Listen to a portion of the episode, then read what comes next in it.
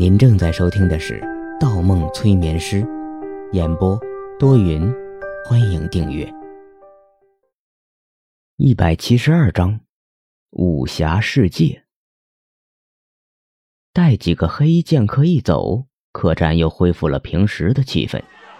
接下来，老头和歌女走到了四人的桌前。多谢几位少侠侠义相助。不如让小女给几位助助兴。好啊，更也想。裘然客话说一半，注意到书生和侠客脸上都有些不悦，便没好意思继续开口。书生小声道：“我们刚砸了长风派的场子，董天卓那几个人还闷着气在楼上。如果你这个时候想听曲儿，难保夜里睡觉不被人在身上戳个窟窿。”虽说扬州一带是我派地盘，但也保不了你周全。嗯，怎么我会怕姓董的？我又不是四大剑派的人。你们不爱听，我听。来唱，小爷要听十八摸。裘然客丝毫不在意书生的提醒。十八，老头一愣，歌女则抱着琵琶低下了头。别在意我这位兄弟的话，他是个粗人。侠客开口了，手又搭在裘然客的肩膀上。虽说有理走遍天下，但得饶人处且饶人，凡事留个退路，日后江湖好相见。你不是四大剑派的人，但长风派在江湖上也颇有地位。如果翻你的旧事，绝不会是什么好事。切，小爷不怕，瞧你俩那怂样。裘然客摸摸鼻子。又抖抖腰间的弯刀。再说了，刚才又不是我多管闲事，刚才充好汉，现在装乌龟，你们俩真是让我大开眼界呀！老头见三人起了争执，立马拉着歌女跪在地上：“都是老小与小女不好，给几位少侠添麻烦了。”接着，双方各是一番推脱，看得方墨有些乏味。通常电视里出现这种场景，方木一般会选择换台。他闲得无聊，便伸手抓起桌上一块牛肉品尝起来，盐味很淡，或者说根本没有咸味，而且很膻。第一次吃到味道如此重的牛肉，但肉质鲜美，特别的有嚼劲儿。他又喝了一口壶中的小酒，虽然看着是白酒。但从口感上来说，远不如红星二锅头兑水。一番品尝，面前的几人换了话题。侠客拒绝了歌女为其弹一曲的好意。我们几位都是俗人，欣赏不来高雅之物，适才不过是举手之劳，二位不必言谢，请回吧。老头连连拜谢，没走几步又转身回来。适才听少侠说剑魁比试，那老身先祝几位少侠旗开得胜，一举夺魁。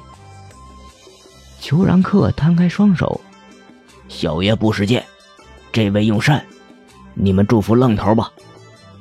老头又转向侠客，那祝这位少侠剑魁提名。我，我武功稀松，呃，顶多走个过场。适才又刚丢了剑，可能有负老人家所望啊。”侠客淡淡的说道。“少侠谦虚了，少侠为人善良，必有善报。”老头道。裘然客痴痴一笑，拍拍桌子：“哼，愣头一向行好，他的剑就是让他发善心送出去了。”接着掩着手对老头说：“送给了骗子。”裘然客笑得很开心，哗哗讲了一个刻舟求剑的故事。故事的大意是说，侠客来之前，看到有一个剑客欲在江边投水自尽。原来剑客远赴千里来参加这次南临剑魁的比试，谁料江上浪大，剑客的佩剑掉到了江里，江水湍急，剑客不敢立即下江捞剑。但比对着丢剑的位置，在船沿上做了标记。待客船靠岸，按照标记下水寻找后，却没有发现自己的佩剑，无奈伤心欲绝，有了轻生的意思。侠客路过，自知无意剑魁比武，便将自己的佩剑赠予了剑客。这事儿在江边传开了，连三岁小孩都乐得合不上嘴。刻舟求剑的故事谁没听过？那剑客不过是一个江湖骗子，一个多月在江边来来回回演了不下数场，最后只骗得侠客一个人。故事讲完，连侠客都跟着几人笑出了声。的确如此，侠客笑得坦然，方墨却不知侠客是真傻，还是真傻。从刚才出手救人的场景来看，侠客多半是主角身份，但从憨厚的面相和这件事情上来看，就是侠客带着主角光环，也未必一路多福。那是少侠心胸宽广。呃，这个时候老头犹豫了一下，接着有些不好意思。呃，老身这里有一把剑。不知入不入少侠的法眼？一把剑。裘然客、侠客、书生陡然一愣，互相交换下眼神。方墨也蓦然一惊，难道这个流民打扮的老头，莫非深藏不露，要上演一出主角获得神兵的桥段？大隐隐于市，江湖之中很多事很难说。老头打开自己的行囊，三人的面色方随之一松。原来多虑了。行囊里物件很多，什么发绿的铜镜、折断的灯台、压扁的马蹄套，还有一把锈迹斑斑的短剑，都是些破损严重的东西。应该是老头带着歌女一路拾荒所得，以为是些宝贝。想换些银两，但这些东西拿到铁匠铺里也值不了多少钱。多半时候铁匠都不会搭理。老头挑出袖剑，如同宝贝一样小心翼翼捧到侠客面前。出于尊敬，侠客接过袖剑，细细打量起来。一把锈得快看不出剑鞘的青铜剑，剑身不及两尺。因磨损严重，剑鞘和剑柄上刻有的纹路或字号早已辨别不清了，但拿在手里分量挺足。侠客甚至用上了内力，试图将剑鞘拔出，但锈得太死了，简直是表里如一。最后，剑客还是拔出了短剑，空中扬起一片褐红的锈沫。映着歌女白皙如玉的额面，恍然间，侠客闻到一股淡淡浅浅的花香。看着歌女的眼眸吃住了。与此同时，方墨也吃住了。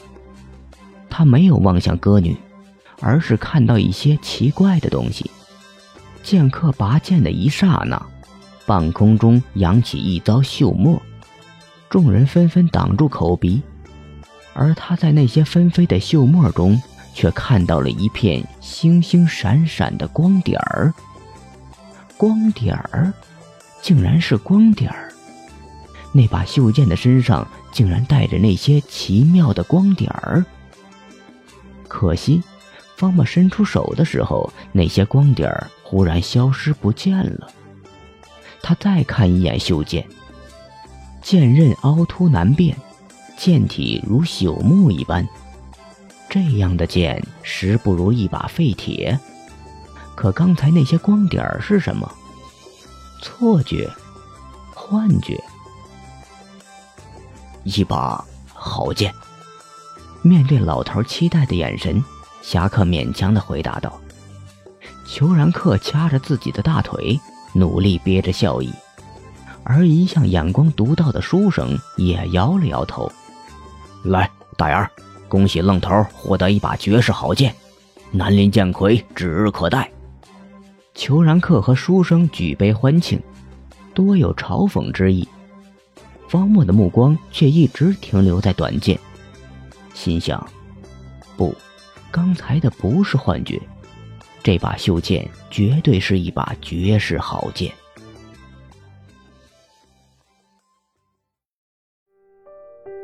本集播放完毕，喜欢请投月票，精彩继续。